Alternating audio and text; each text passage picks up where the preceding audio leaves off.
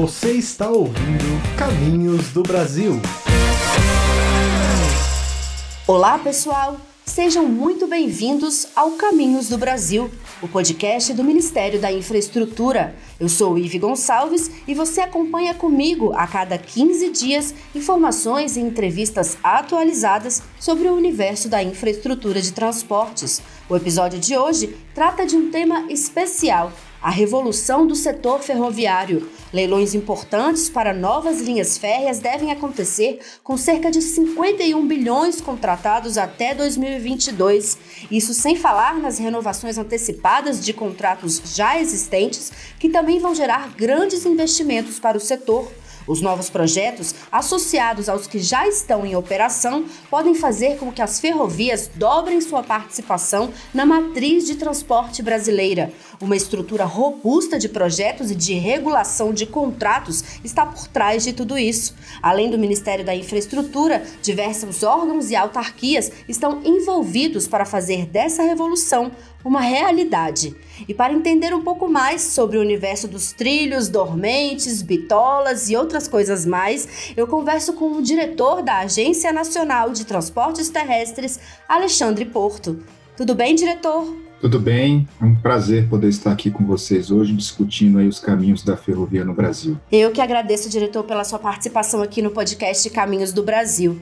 Bom, eu gostaria de começar esse programa falando um pouco dos projetos previstos para os próximos anos. Nós temos dois grandes leilões para acontecer entre esse ano e o comecinho do próximo ano, que são a FIOL e a Ferrogrão. Você pode contar um pouquinho dessas duas ferrovias e a importância delas, sobretudo aí para o transporte de grãos e de minério?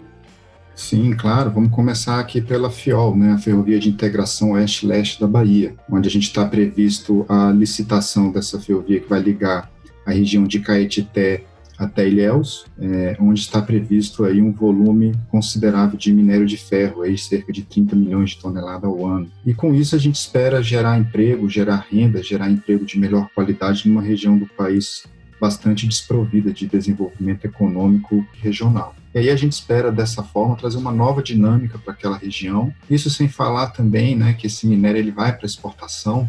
E isso vai trazer bons resultados aí na nossa balança comercial, ajudando o país no desenvolvimento da sua economia. Já na, no caso da Ferrogrão, é um projeto bastante desafiador que nós temos. Nós precisamos ligar Sinop a Meritituba, né, construir aí cerca de mil quilômetros de ferrovia nessa concessão, né, uma concessão precedida de obra pública, onde o objetivo realmente é buscar um frete mais baixo para o escoamento agrícola ali daquela região do norte do Mato Grosso, né, com a saída ali por Miritituba. É um projeto bastante desafiador, serão necessários construir mil quilômetros de ferrovia, a gente está falando aí de mais de 10 bilhões de investimentos privados, e aí o nosso desafio consiste em trazer toda a segurança para os investidores, toda a segurança jurídica e regulatória para que o investidor acredite nesse projeto e ele tenha a garantia da sua rentabilidade ao, ao longo dos anos. Perfeito, diretor. Bom, além dessas duas ferrovias, o governo também trabalha nas renovações antecipadas das concessões já existentes, como aconteceu recentemente com o contrato aí da Rumo Malha Paulista. Só em renovações a expectativa é de 36 bilhões em investimentos. Além da Rumo, também a expectativa das renovações da Estrada de Ferro Carajás, da Estrada de Ferro Vitória Minas e também da MRS. Bom, a minha pergunta é a seguinte: qual que é a grande vantagem das renovações em relação à realização dos leilões propriamente ditos? Olha, a gente se olhar os nossos contratos vigentes, né, são contratos aí celebrados lá em meados da década de 90 e cujo prazo termina em 2026, 2027, 2029. Então, grande parte dos investimentos desses contratos já foram realizados. Então, se não há um tempo certo para amortizar grandes investimentos nesse momento. Então, a grande vantagem está em você poder antecipar esses investimentos que só seriam possíveis daqui a oito, nove anos e tentar trazê-los de uma forma mais imediata num momento tão difícil da nossa economia. E lembrando que investimentos no setor ferroviário são investimentos vultosos, investimentos que chegam a bilhões de reais. Então, isso tende a trazer, é, gerar renda, gerar emprego, gerar desenvolvimento regional e também um menor custo do frete, aumentando a competitividade do país em suas exportações. Então, resumindo, assim, acho que a grande vantagem está em realmente antecipar investimentos que só seriam possíveis daqui oito, nove anos, trazendo eles de uma forma mais imediata para que toda a sociedade possa usufruir, ao invés de ter que esperar daqui sete, oito anos, fazer uma nova licitação, trazer um novo operador, para aí sim ter as condições necessárias para a realização de grandes investimentos no setor. Certo. Bom, mudando um pouquinho de assunto, vamos falar um pouquinho da, de uma das ferrovias mais importantes do Brasil, que é a Norte-Sul, que vai interligar o Brasil muito em breve lá de Açailândia, no Maranhão, a Estrela do Oeste, em São Paulo, num total de mais de 2 mil quilômetros de extensão. E isso será possível devido ao leilão dos tramos central e sul da ferrovia, que foi vencido pela Rumo no ano passado. Minha pergunta é a seguinte: pelo fato de estar bem no centro do país e ter essa característica de ligar o Brasil de norte a sul, nós podemos considerar que essa ferrovia é uma das principais, se não a principal, em nível nacional? E qual é a importância da Norte-Sul para o país de uma forma geral? Olha, a Norte-Sul, ela é uma, a gente chama dela de ser a espinha dorsal do sistema ferroviário brasileiro, né?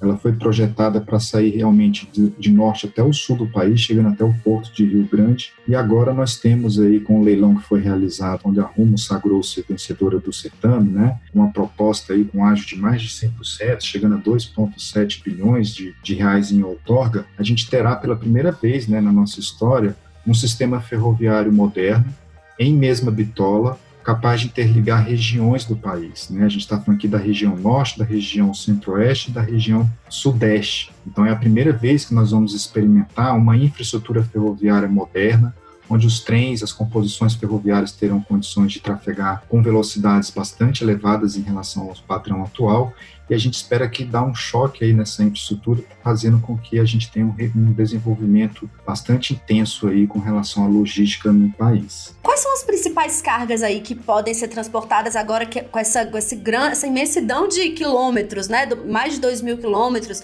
lá do norte do país, ela vai se conectar inclusive com a estrada de ferro Carajás, né, já se conecta e a, com a possibilidade de chegada da carga aí até o Porto de Santos. É, quais são as principais cargas que a gente está falando quando a gente trata de Ferrovia Norte-Sul?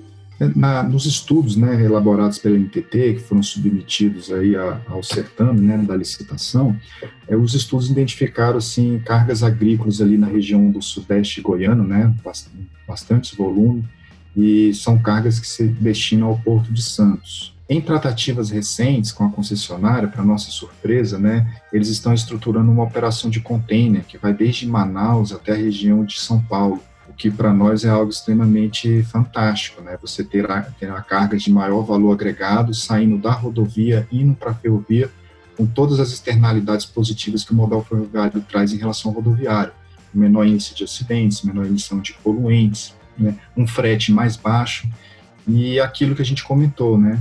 À medida que você tem uma infraestrutura ferroviária moderna, capaz de interligar as regiões, a dinâmica econômica dessas regiões vai mudar. E a gente já está começando a sentir isso quando a gente vê a concessionária planejando operações de container é, para grandes distâncias. Aí a gente está falando de quase 2 mil quilômetros de distância entre Manaus e a região de São Paulo. Perfeito, diretor. Bom, agora eu gostaria de falar um pouquinho sobre o papel da ANTT na regulação desses contratos. Eu imagino que não deva ser uma tarefa fácil, né, diretor?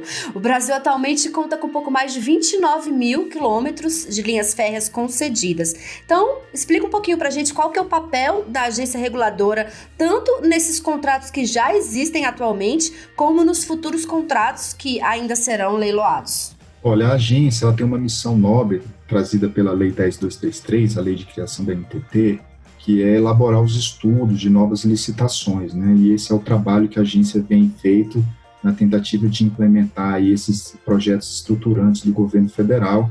A agência tem sua missão institucional de regular e fiscalizar os contratos de concessão não só de rodovias, como de ferrovias. E no nosso caso aqui de ferrovias, o que a gente tem que buscar é uma instrumentalização da fiscalização da NTT. Nós tivemos recentemente a inauguração do nosso Centro Nacional de Supervisão das Operações, onde será possível a NTT, né, a agência reguladora, poder enxergar o Centro de Controle Operacional das concessionárias para verificar se toda aquela questão que envolve o compartilhamento das linhas férreas, o direito de passagem, estão sendo cumpridas, né? Pois se, senão de nada adianta a gente fazer um bom contrato, trazer uma boa regulação, se a gente não tiver as ferramentas e o expertise necessário para fiscalizar o cumprimento desses contratos. Ok.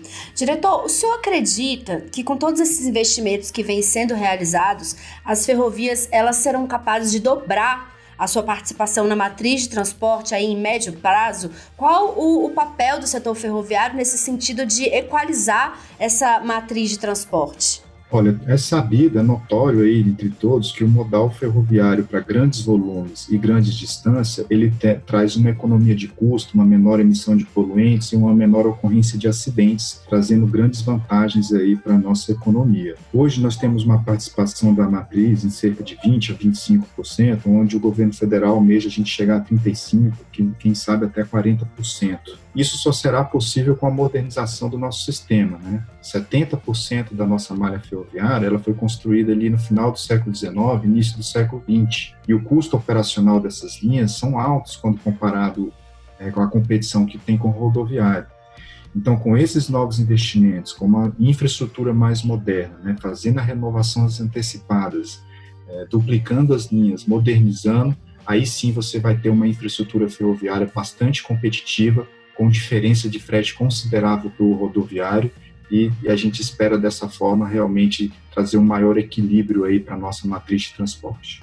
Dados da própria NTT apontam que o mês de abril teve um crescimento de quase 20% de cargas transportadas em relação ao mesmo período do ano passado.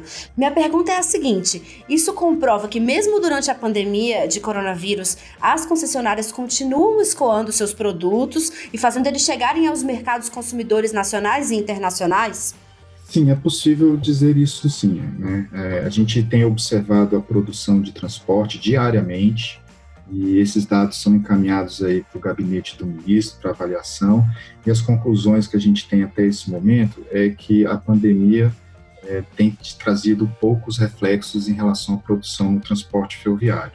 Nós tivemos um mês de abril muito bom, que superou a produção de transporte do ano anterior em 20%, mas a gente acredita que esse grande é, aumento se dá também pelo problema que ocorreu com o Brumadinho à medida que houve uma diminuição das operações, talvez esse número de abril tenha tido alguma influência. Mas a gente pode afirmar com bastante segurança que os dados de movimentação do agronegócio brasileiro, eles têm feito uma retomada grande e nenhum aspecto em relação à pandemia foi observada no escoamento da produção agrícola.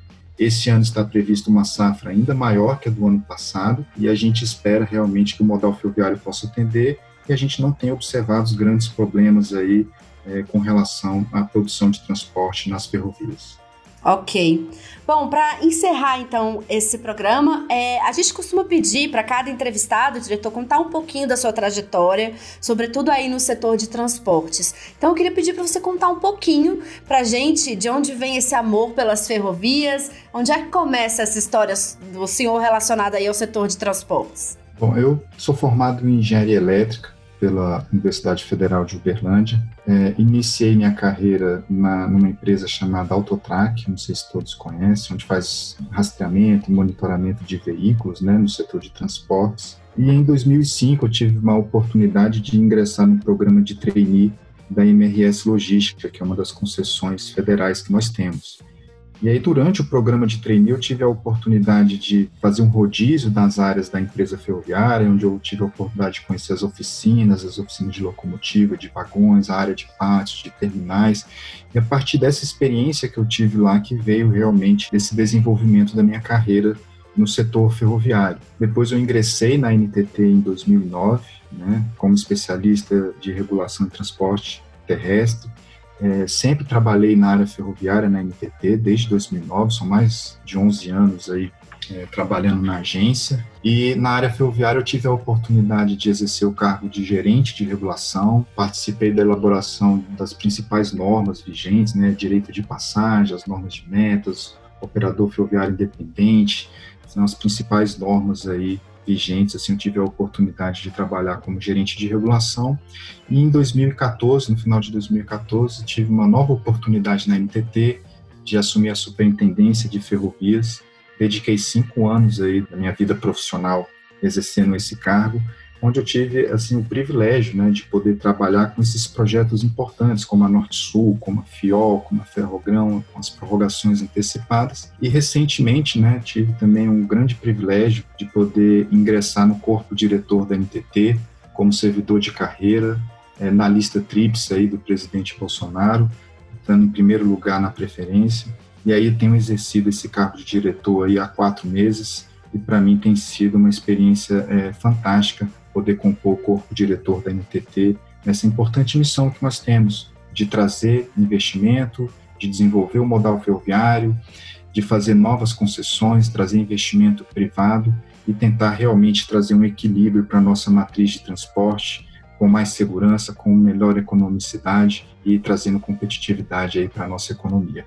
Perfeito, diretor. Bom, foi um prazer conversar com o senhor, conhecer um pouquinho melhor da sua história e também conhecer um pouquinho mais sobre o universo do setor ferroviário, que é tão vasto. A gente poderia aqui ficar horas conversando sobre esse tema, né?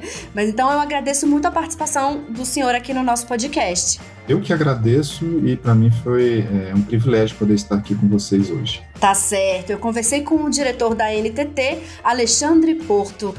Termina aqui o podcast Caminhos do Brasil, do Ministério da Infraestrutura. Lembrando que o nosso encontro acontece quinzenalmente com entrevistas e assuntos relacionados ao universo da infraestrutura de transportes. É isso, até a próxima!